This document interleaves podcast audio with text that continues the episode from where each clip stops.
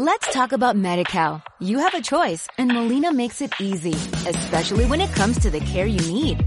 So let's talk about you, about making your life easier, about extra help to manage your health. Let's talk about your needs now and for the future. Nobody knows MediCal better than Molina.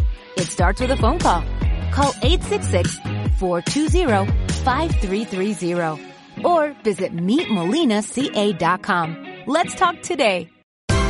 Esto es una producción de Mindalia Televisión y Mindalia Radio, audiovisuales sin ánimo de lucro de mindalia.com, para aportar conocimiento y crear conciencia. Mindalia.com, la primera red social de ayuda altruista a través del pensamiento.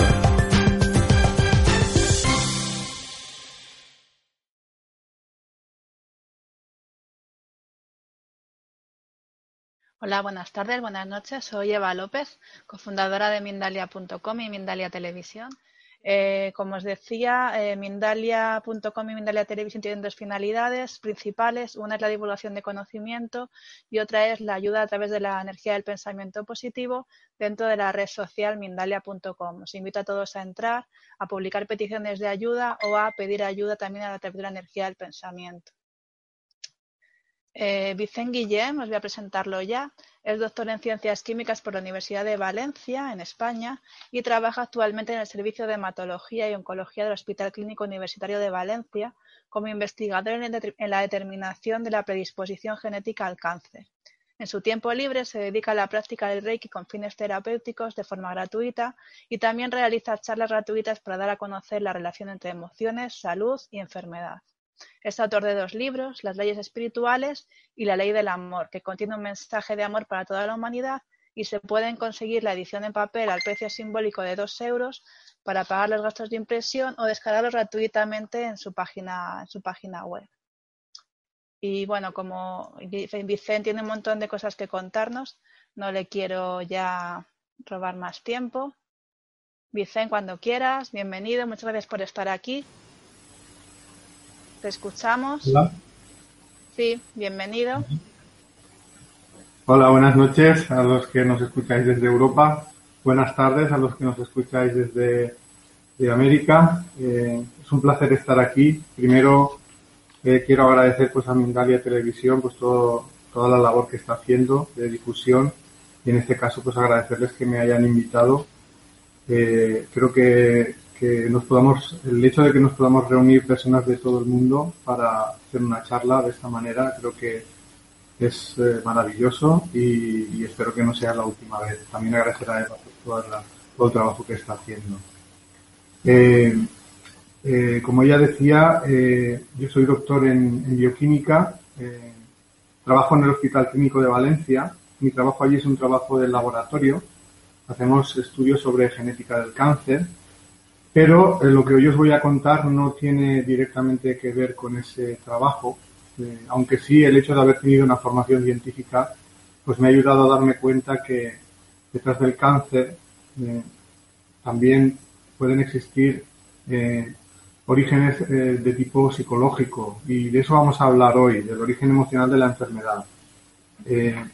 no sé si la presentación ya está disponible para, para ver, porque tengo una serie de diapositivas.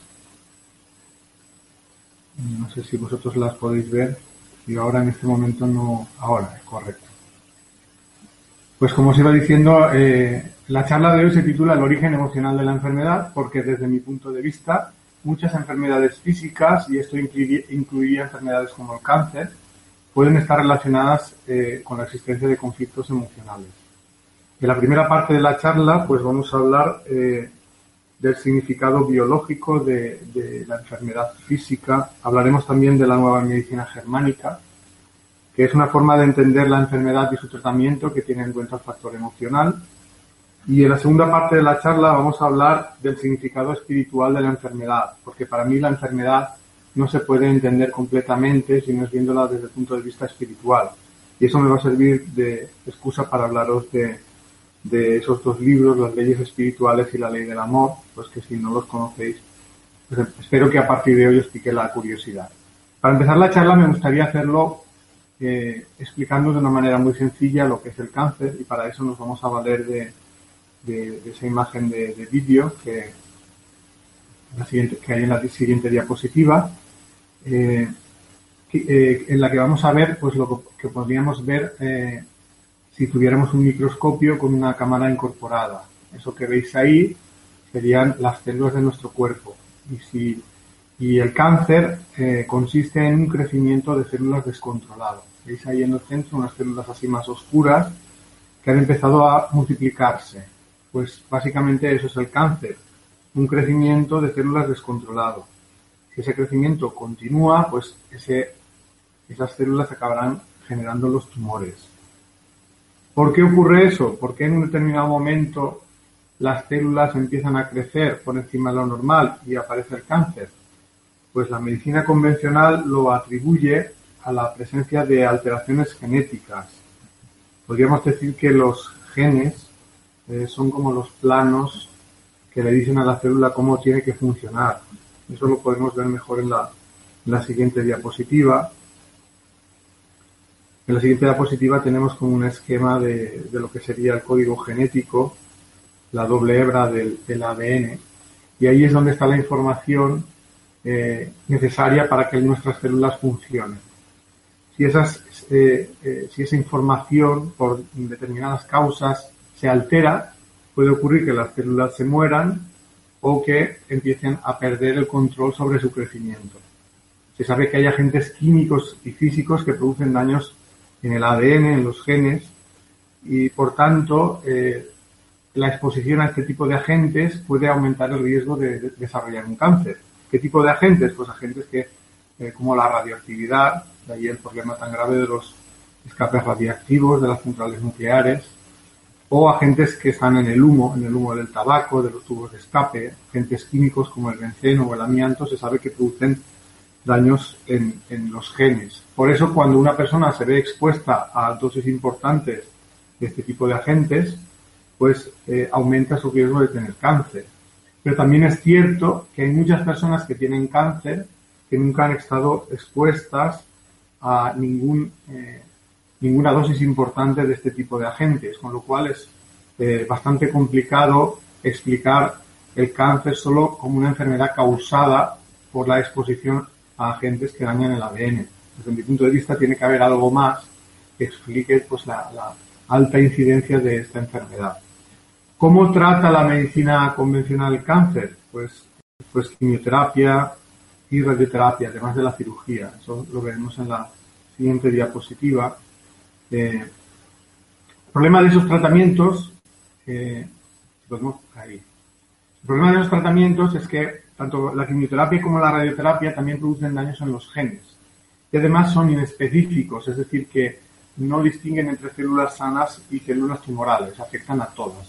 Con lo cual, los efectos secundarios de esos tratamientos pues también son bastante importantes. Yo no me voy a extender en ello, todos eh, habréis conocido a personas pues que se han tratado eh, de cáncer con quimio y radioterapia. Eh, de hecho, sabéis que una de las imágenes típicas que refleja al enfermo de cáncer es pues sin, pelo, ¿no? como la imagen que veis aquí. En realidad esto no está causado por el cáncer, sino más bien por la terapia, la quimioterapia que se utiliza para su tratamiento.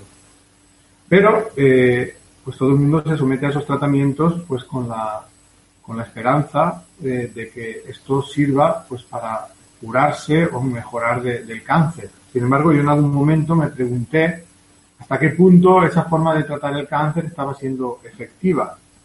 Y para contestar esa pregunta lo quiero hacer con los datos de un artículo de investigación, lo veremos en la siguiente diapositiva, que analiza la evolución de la mortalidad por cáncer eh, en Europa eh, durante 30 años, desde el año 1975 hasta el año 2005. Yo aquí os voy a mostrar los datos de, de España, que es mi país, que es el que normalmente donde hacemos las charlas, pero hay otros países de Europa donde también se ha seguido la incidencia de la mortalidad por cáncer.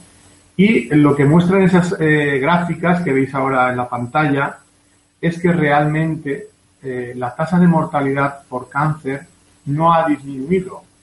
Quiero decir, aquí tenemos en las gráficas representadas la, tasa de mortalidad por cada 100.000 habitantes a lo largo de esos 30 años. si observamos en el caso de las mujeres, eh, pues más o menos la tasa de mortalidad se mantiene más o menos constante, es casi una línea horizontal. y en el caso de los hombres se produce un incremento a partir de los años 80, pero que eh, más o menos se estabiliza en los años siguientes. Si comparamos, por ejemplo, los datos del año 75 con los del año 2005, pues nos daremos cuenta que en el caso de las mujeres más o menos muere el mismo número de mujeres por cáncer y en el caso de los hombres incluso más. Es decir, en el año 2005 murieron más hombres por cáncer que en el año 1975. Esto es un dato sacado de un artículo de investigación publicado en el año 2010 en la revista Annals of Oncology. A la luz de, estos, de estas estadísticas, de estos resultados, uno se puede hacer la siguiente pregunta.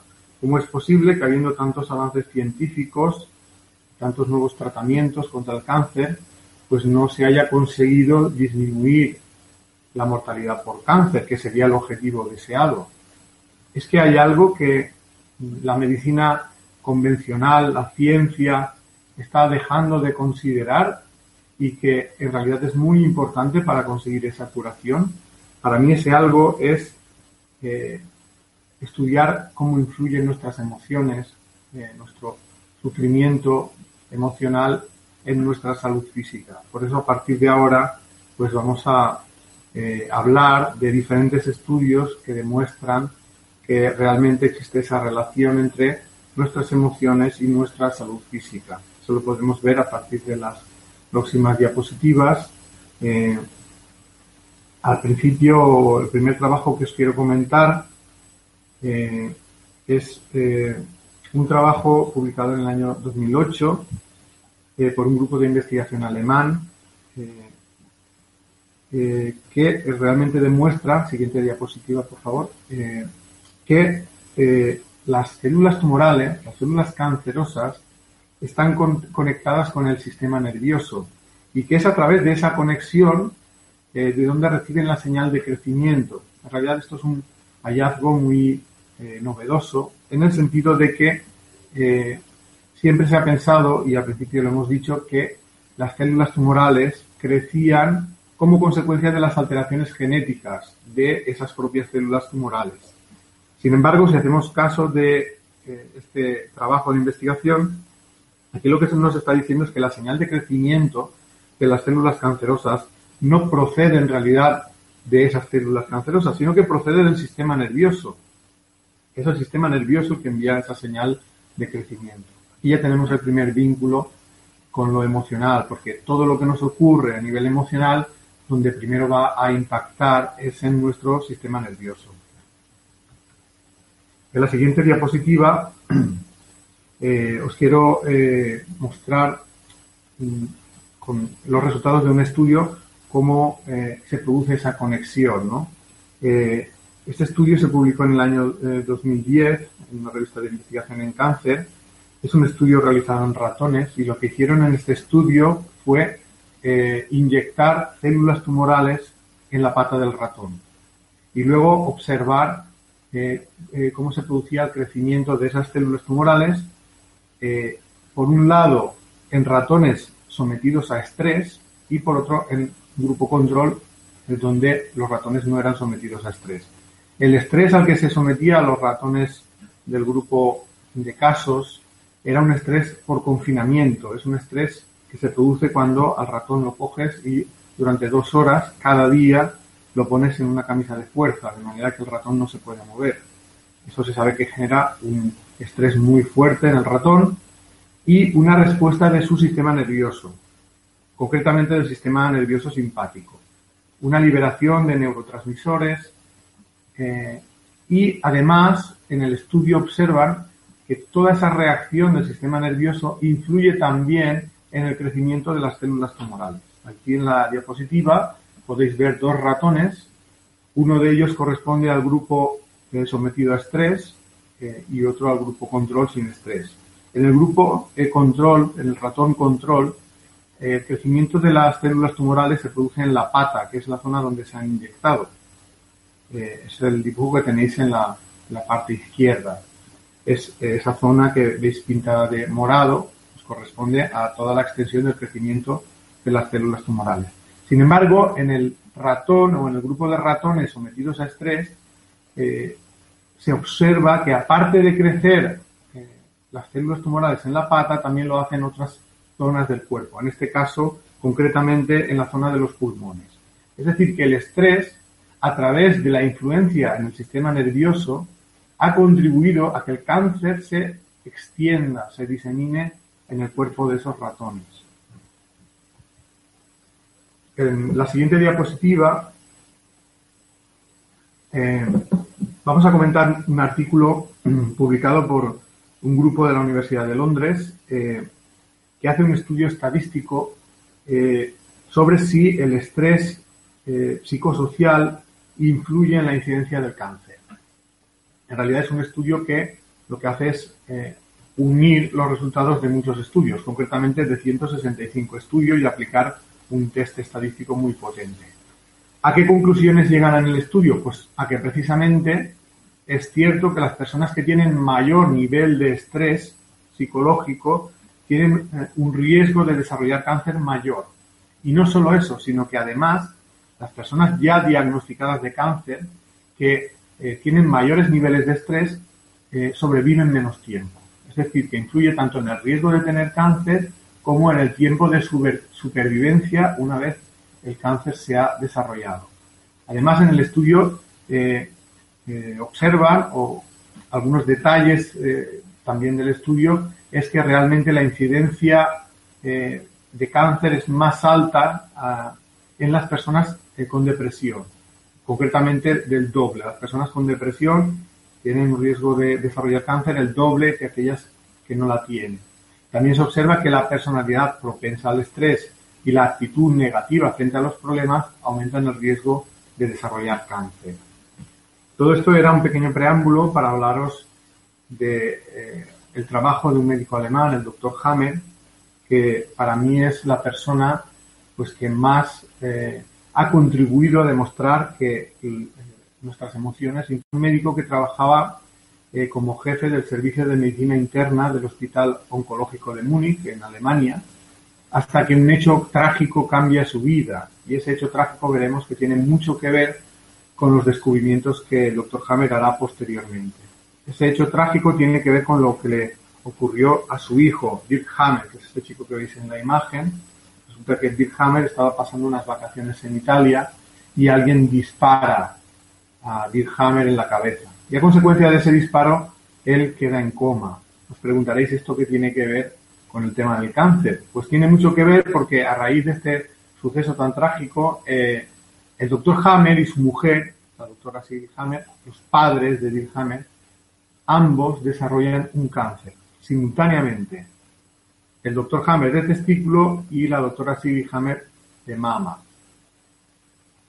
Tras varios meses en coma, Dirk Hammer acabará, falleciendo. Su madre también fallecerá. Y en ese estado de cosas, el doctor Hammer afirma haber tenido una especie de sueño muy vívido donde dice que contacta con su hijo, convenciéndose de que sigue viviendo en otro plano de la existencia.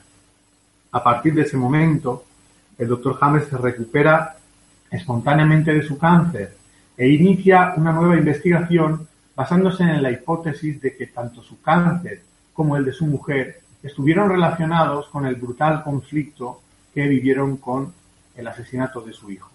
Es decir, él relaciona su cáncer y el de su mujer con el trauma emocional consecuencia del asesinato de su hijo. Y se pregunta, ¿no puede estar ocurriendo que en el caso de otras personas con cáncer haya algún tipo de evento eh, traumático anterior a la enfermedad y que sea el detonante de esa enfermedad? Pues esto es lo que va a intentar demostrar el doctor Hammer con su investigación. Es una investigación que dura eh, más de 30 años, donde él analiza más de 100.000 casos, pues llega a una serie de conclusiones que yo os voy a intentar resumir a partir de ahora.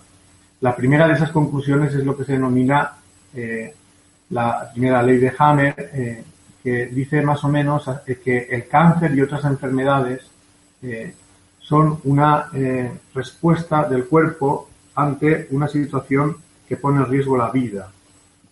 Esta situación que pone en riesgo la vida puede estar causada por un, problema físico, pero también por un conflicto psicológico. En el caso de que sea por un conflicto psicológico, suelen ser un conflicto psicológico grave, desde el punto de vista de la persona que lo sufre, que te pilla por sorpresa y que vives en soledad. En el caso del doctor Hammer, pues fue el asesinato de su hijo. Además, el doctor Hammer se da cuenta que cuando se produce este eh, shock emocional, se produce una alteración en el cerebro, una alteración en el campo electrofisiológico, es una alteración eléctrica de un punto concreto del cerebro. Y además esa alteración es posible detectarla y observarla a través de un TAC, un escáner cerebral. Aquí en la imagen, no sé si llegáis a observar, más o menos casi en el centro, un poco escorado a la derecha, como una especie de diana. Esa diana, esos círculos concéntricos, son eh, el foco de Hammer, la alteración eléctrica que sucede cuando hay un conflicto. Eh, muy bien, exactamente esa es la zona. Cuando existe un conflicto de esa naturaleza, un conflicto traumático. además, el doctor Hammer se da cuenta que la intensidad del conflicto emocional es lo que determina la, extensión de esa alteración en el cerebro. Eh, es decir, conflictos más intensos producen alteraciones en el cerebro más extensas y enfermedades más graves. Además, el doctor James se da cuenta el lugar en el cerebro donde aparece esa alteración no es al azar, sino que existe una correspondencia entre tipo de conflicto emocional, lugar en el cerebro donde impacta ese conflicto y órgano que luego va a desarrollar la enfermedad. De hecho, él tiene una serie de mapas del cerebro donde sitúa cada conflicto, donde impacta en el cerebro y luego qué órgano eh, pues va a verse afectado por la enfermedad. Vamos a para que se entienda mejor. El ejemplo es el cáncer que afecta a las glándulas mamarias. A nivel emocional, aquí tendríamos un conflicto de preocupación o pelea en el hogar. A nivel cerebral, ese conflicto impactaría en el cerebelo, que es la parte de atrás del cerebro, ahí la veis coloreada de, eh, de color naranja, esas zonas de, color naranja, pues en ese lugar es donde se va a producir la alteración eh, eléctrica. No sé si le das un clic, igual se podemos agrandar esa parte de, de exacto. Veis ahí, en esa parte, eh, es un zoom ampliado de esa región, veis ahí dos zonas coloreadas de color naranja, pues estos serían los lugares donde se produciría la alteración eléctrica cuando hay un conflicto de esa naturaleza. Y luego las mamas serían eh, los órganos afectados. En realidad, en la siguiente diapositiva podremos eh, ver eh, otra de las cosas que dice el doctor Hammer, otro de los descubrimientos que él hace, y es que las enfermedades siguen un mismo curso de evolución y en esa evolución de las enfermedades existen como dos etapas diferenciadas. Una de ellas sería la fase de conflicto activo y otra la eh, fase de solución del conflicto. El doctor Hammer en ese, en ese proceso de evolución de las enfermedades le da mucha importancia a la pérdida del sueño, es decir, el, insomnio.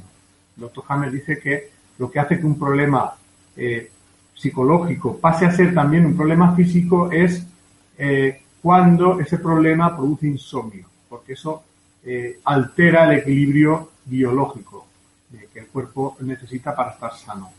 Él dice que cuando no hay un conflicto importante, existe una alternancia entre el sueño y la vigilia.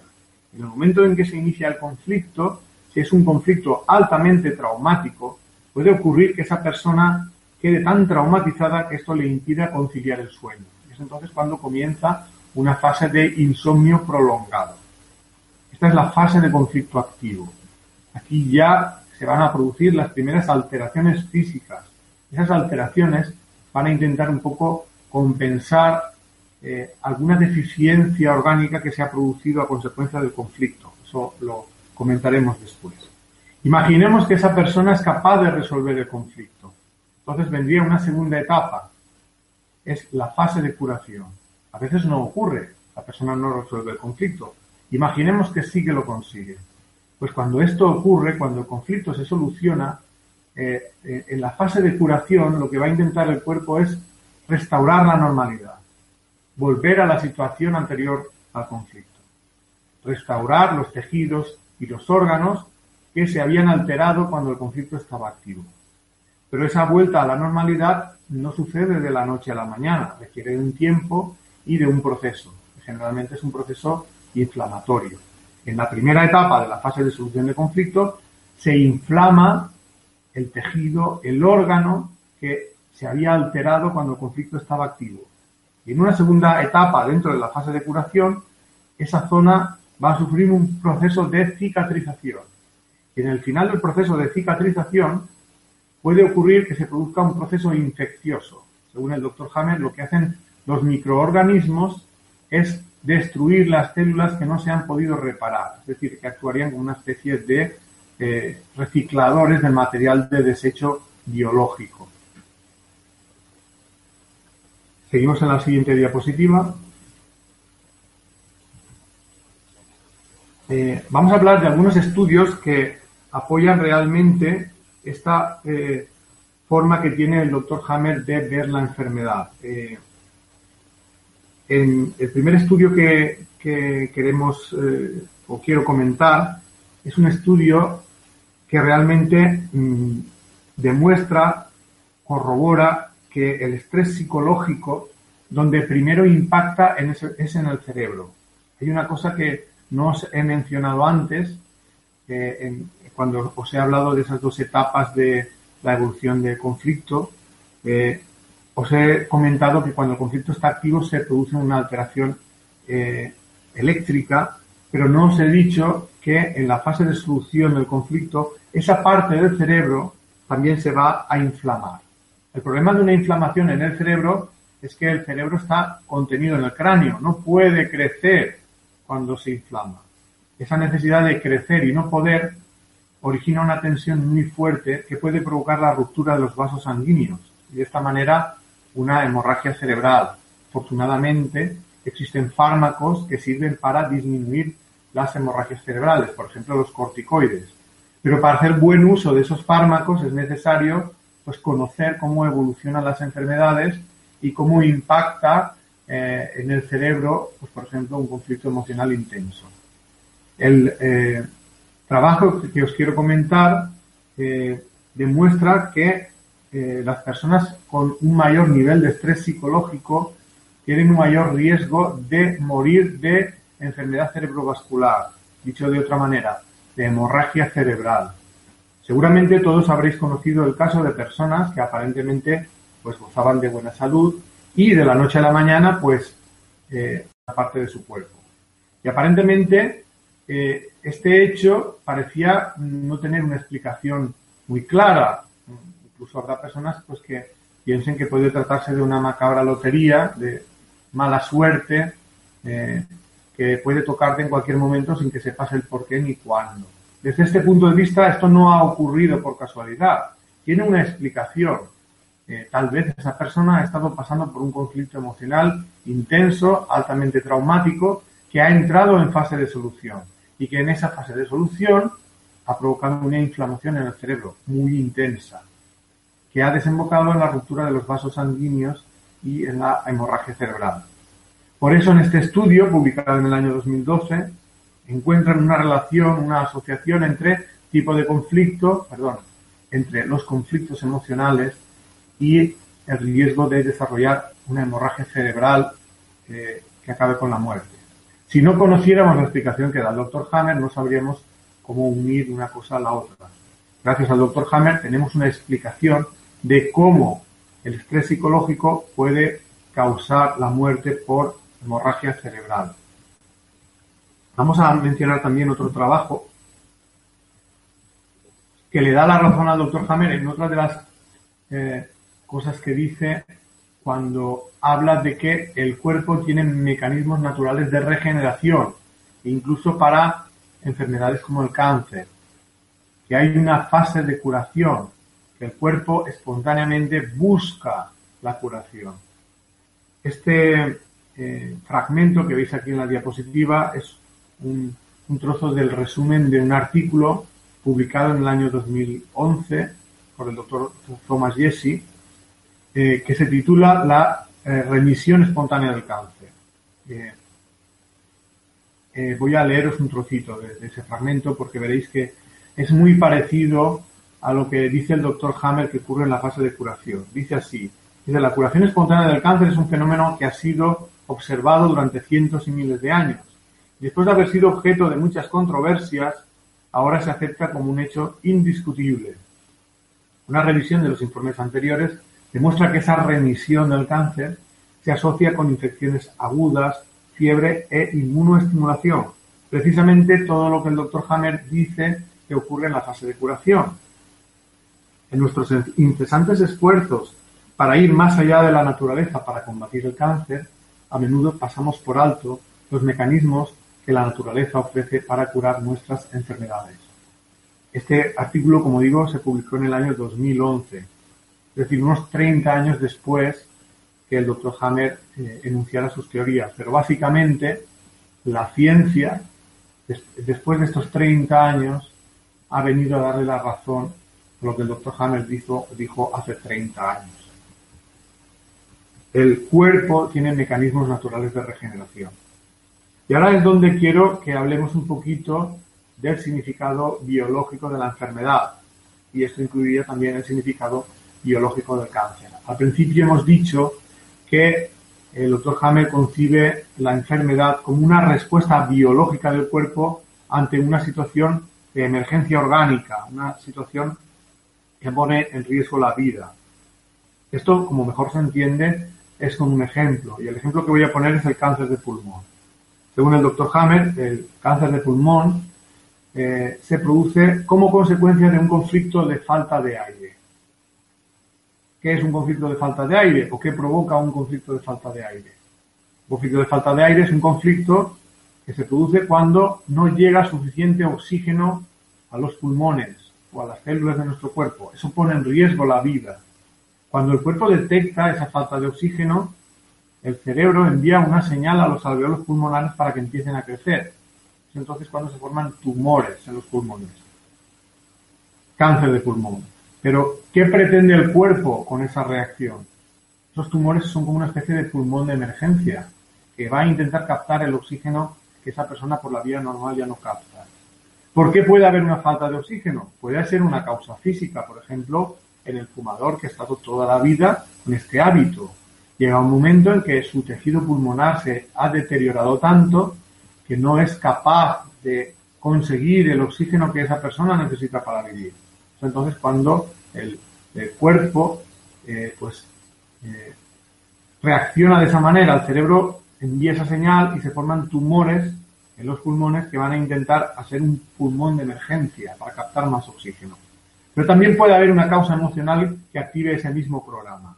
La causa emocional sería un conflicto intenso de miedo, de ansiedad o angustia. Cuando una persona está viviendo un conflicto de esa naturaleza, su respiración eh, se vuelve insuficiente hasta el punto de que puede causarle una falta de oxígeno que pone en riesgo la vida. ¿Cómo actúa el cuerpo? Pues activando ese programa para intentar captar más oxígeno. Es decir, que el cuerpo, al cuerpo no le importa tanto por qué se produce la causa de, falta de oxígeno. Puede ser una causa física o puede ser un conflicto emocional. Pero como el resultado de ambos es el mismo, pues entonces el cuerpo reacciona intentando paliar de alguna manera esa falta de oxígeno. Pues de esta manera el doctor Hammer intenta explicar cada una de las enfermedades, intentando ver su significado biológico. Si os resulta difícil entender cómo una persona puede tener falta de oxígeno a consecuencia de un conflicto psicológico, pues no tenéis más que observar lo que le ocurre a una persona que tiene un ataque de ansiedad. ¿Qué le pasa a una persona cuando tiene un ataque de ansiedad? Pues que su respiración se vuelve insuficiente, hasta el punto de que puede incluso desmayarse a consecuencia de la falta de oxígeno. Pues en esa situación vemos casi inmediatamente el inicio emocional, que es la ansiedad, la consecuencia a nivel físico, es la falta de oxígeno y el desmayo. Si pusiéramos una situación más a largo plazo, donde esa falta de oxígeno sucede más poco a poco, pues llegaremos a entender que realmente esto le da tiempo al cuerpo a activar algún tipo de mecanismo de defensa. En este caso, como digo, el cáncer de, de pulmón.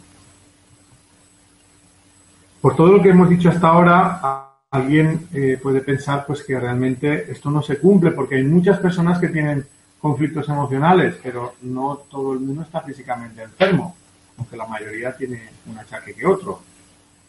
En realidad no es el hecho de desarrollar un conflicto lo que te predispone a la enfermedad, sino cómo lo vives. Por eso podríamos decir que existe una personalidad susceptible a la enfermedad. Serían una serie de características a nivel eh, psicológico que hacen que determinadas personas, cuando aparece pues una situación de conflicto en la vida, eh, tengan mayor riesgo de que esto se transforme también en una enfermedad física. Ahora vamos a resumir algunas de esas características. Por ejemplo, la tendencia de muchos años a reprimir emociones tóxicas de cólera, resentimiento y hostilidad. La persona susceptible a la enfermedad interioriza estas emociones y tiene gran dificultad en expresarlas. También suelen ser personas que se sienten pues poco queridas en la vida.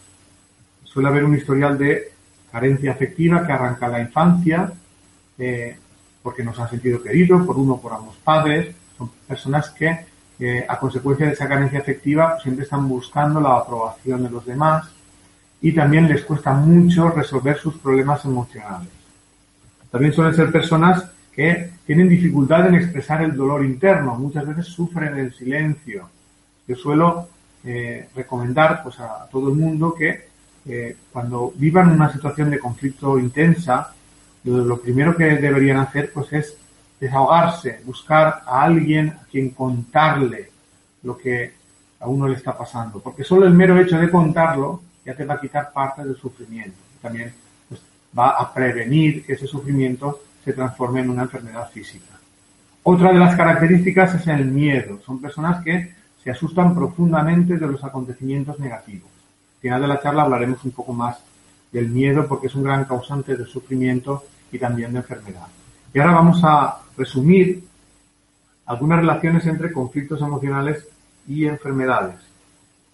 Lógicamente no nos da tiempo a repasarlas todas, estaríamos aquí dos semanas. Yo simplemente he elegido algunas que me parecen especialmente pues, significativas. Vamos a empezar hablando del cáncer de mama. Eh, en el cáncer de mama eh, existirían en realidad dos tipos de conflicto diferente y cada uno de ellos causaría un, cáncer de mama diferente. Por un lado tendríamos el cáncer que afecta a las glándulas mamarias. Este no es el cáncer más habitual, el 20% de de los casos. En este caso tendríamos un conflicto de preocupación o pelea en el hogar. El otro cáncer, el cáncer que afecta a los conductos galactóforos, que son los conductos por donde pasa la leche, llamado también cáncer de mama ductal o intraductal, está causado por un conflicto de separación o pérdida de un ser querido. En realidad, como digo, este es el más habitual. Eh, algunos eh, trabajos eh, Ponemos la siguiente diapositiva. Eh, algunos trabajos de investigación publicados mucho después de que el doctor Hammer enunciara sus teorías apoyan eh, realmente esa relación. Yo quiero mencionaros un par de estudios, uno del año 2003, publicado en American Journal of Epidemiology, es un trabajo de un grupo finlandés. Eh, es un estudio realizado en, más de 10.000 mujeres y lo que estaban intentando hacer en el estudio es averiguar el divorcio, la separación, la muerte de un familiar cercano o un amigo se asociaron con un mayor riesgo de tener cáncer de mama. Fijaros que esto es un conflicto de separación o pérdida, como decía el doctor Hammer. Otro trabajo publicado un año después, en el año 2004, en la revista International Journal of Cancer, llega más o menos a la misma conclusión ellos encuentran que el riesgo de padecer cáncer de mama era mayor en aquellas mujeres que habían perdido a su único hijo cuando el niño tenía entre 1 y 4 años de edad, es decir, cuando era pequeño. Fijaros que dentro del perder a un hijo, que ya es un hecho bastante traumático, quizá esta es la situación todavía más traumática, que sea tu único hijo y que muera en los primeros años de vida. Estas mujeres tenían un riesgo de tener cáncer de mama casi de tres veces mayor que aquellas que no habían pasado por esa situación eh, estresante en la vida. conflicto de separación o pérdida de un ser querido, como decía el doctor Hammer. Hablemos ahora de las enfermedades cardiovasculares. Estas enfermedades estarían causadas por conflictos de territorio. ¿Qué sería un conflicto de territorio? Un conflicto donde uno pierde algo que considera de su propiedad. Ese algo puede ser una pérdida material, puede ser la pérdida de la vivienda, la pérdida de una empresa, la pérdida del estatus social e incluso una pérdida personal si uno consideraba a esa persona de su propiedad.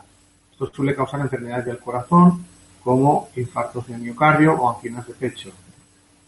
Hay otros investigadores que han llegado a las mismas conclusiones que el doctor Hammer. Por ejemplo, el doctor Ilan Wistein eh, que publicó en el año 2005 pues, un, trabajo muy importante en la revista New England Journal of Medicine, que es la más importante en investigación eh, mundial, eh, donde describe una enfermedad del corazón pues que realmente está causada por estrés emocional. Y de hecho a la enfermedad se le llama la enfermedad del corazón roto o síndrome de Takotsubo es una enfermedad que se ha descubierto que está causada por el hecho de haber padecido un estrés emocional repentino y altamente traumático. Otros trabajos de investigación pues eh, demuestran que existe esa relación entre las enfermedades del corazón y los factores emocionales. Un trabajo del año 1998 relaciona directamente las enfermedades coronarias en hombres, infarto de miocardio, eh, y enfermedad de la arteria coronaria con, el, con la depresión. Los hombres deprimidos tienen un riesgo de tener estas enfermedades el doble que aquellos que no lo están. Otros trabajos más recientes, en el año 2008 y 2013, siguen encontrando una relación entre el estrés emocional y el riesgo de desarrollar enfermedades cardiovasculares. Hablemos ahora de las enfermedades respiratorias. Estas enfermedades estarían causadas por conflictos de falta de aire. Un conflicto de falta de aire puede estar causado a nivel emocional por el miedo, la ansiedad o la angustia.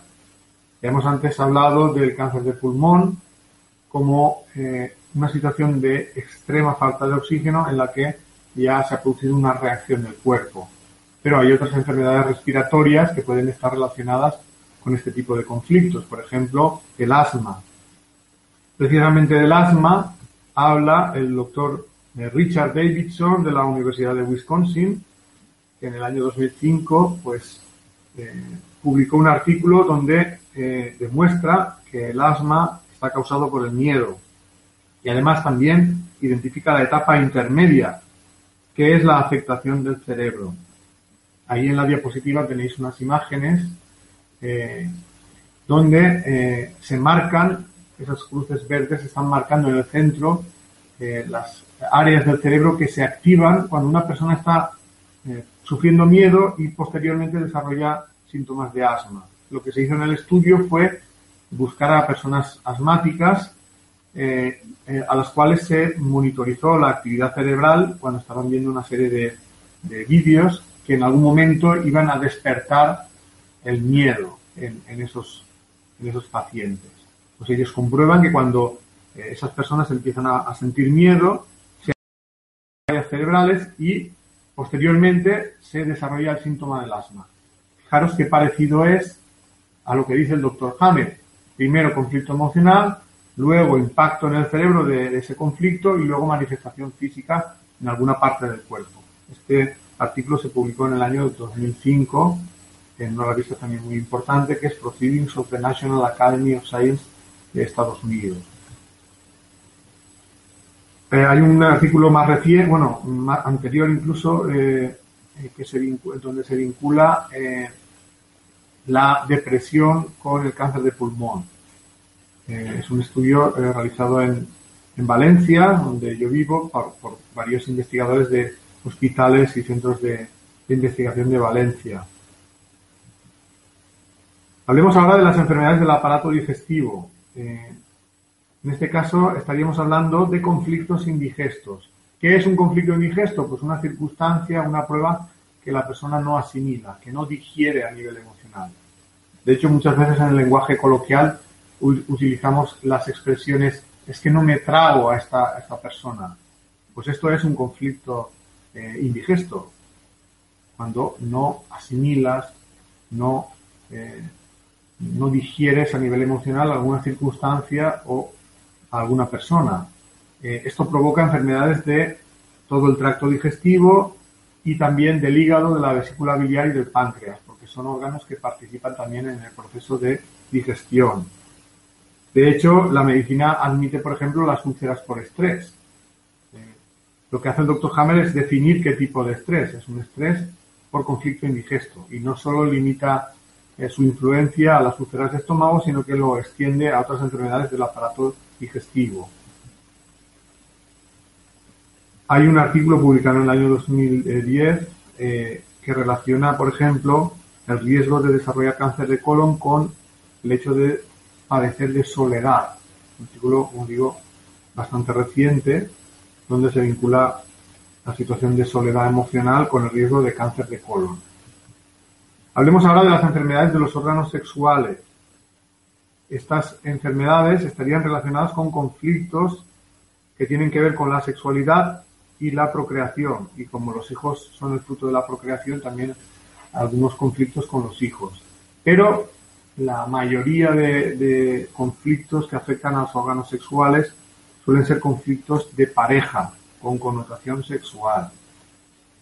Aquí entrarían pues enfermedades como los quistes de ovario, los cáncer de útero, cáncer de testículo y cáncer de próstata. Una situación que puede generar un conflicto de esta naturaleza, por ejemplo, eh, imaginad el caso de una mujer que descubre repentinamente que su marido le está siendo infiel provoca un conflicto con connotación sexual. ¿Cómo responde el cuerpo? Pues aumentando la producción de hormona sexual femenina. Eh, y para ello se genera un quiste en el ovario que se dedica a producir hormona sexual femenina. Fijaros que esto en la naturaleza tenía un significado. Cuando la, hembra eh, en la naturaleza perdía al macho por algún motivo, pues tenía que buscar eh, rápidamente otro, otra pareja sexual para eh, mm, asegurarse la, perpetuación de, la especie, de su, de su progenie. Y en ese caso, la producción de hormona sexual femenina, pues aumentaba, digamos, la, posibilidad de que esa hembra encontrara rápidamente un macho. Pues este tipo de programas biológicos primitivos también se activan en la actualidad a consecuencia de conflictos eh, que pueden ser de tipo eh, emocional.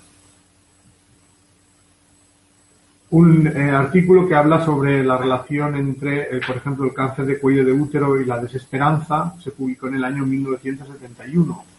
Incluso, veis que es un artículo anterior a la época del Dr. Hammer, porque el Dr. Hammer publicó sus estudios en los años 80. Es decir, que antes de la aparición del Dr. Hammer ya había otros investigadores que habían relacionado el estrés emocional con las enfermedades físicas. Hablemos ahora de las enfermedades que afectan a los huesos y al sistema inmunitario. Y como el sistema inmunitario eh, eh, se produce en la médula ósea, pues digamos que son enfermedades de los huesos y de la médula ósea. Eh, estas enfermedades están relacionadas con conflictos donde se produce la pérdida de la autoestima. Enfermedades como el cáncer de hueso, la artritis, la osteoporosis, pueden estar causadas por conflictos de pérdida de la autoestima. También enfermedades de la sangre como las leucemias y las anemias. Aquí tenéis eh, algunas citas donde se ha encontrado en la siguiente diapositiva, donde se ha encontrado pues una relación entre eh, el riesgo mm, de tipo emocional, el estrés emocional y la leucemia. Hay uno reciente del año 2009, pero hay algunos artículos tan antiguos como los años 1958 y 1966. Yo considero estos artículos una joya porque estos investigadores fueron realmente unos visionarios. Ellos estudiaron eh, 33 eh, casos de leucemia infantil e intentaron averiguar si en esos casos había algún tipo de situación emocional estresante en común y Resulta que de esos 33 casos, en 30 se había producido la pérdida de alguno de los progenitores, generalmente la madre, bien por fallecimiento, bien por abandono o por eh, falta de cariño hacia los hijos. Resulta que ellos eh, relacionan esa eh, ausencia de cariño con esa baja autoestima y con el riesgo de desarrollar leucemia.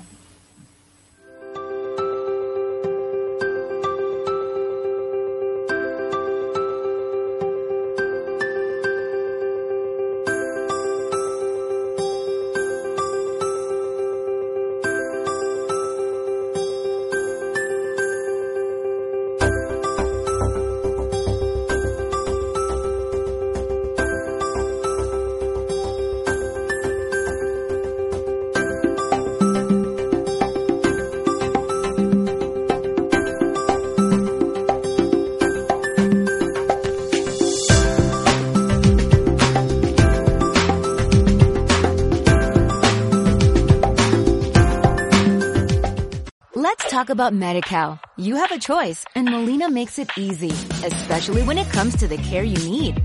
So let's talk about you, about making your life easier, about extra help to manage your health.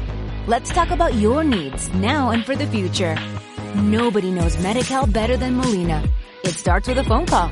Call 866-420-5330 or visit meetmolinaca.com. Let's talk today.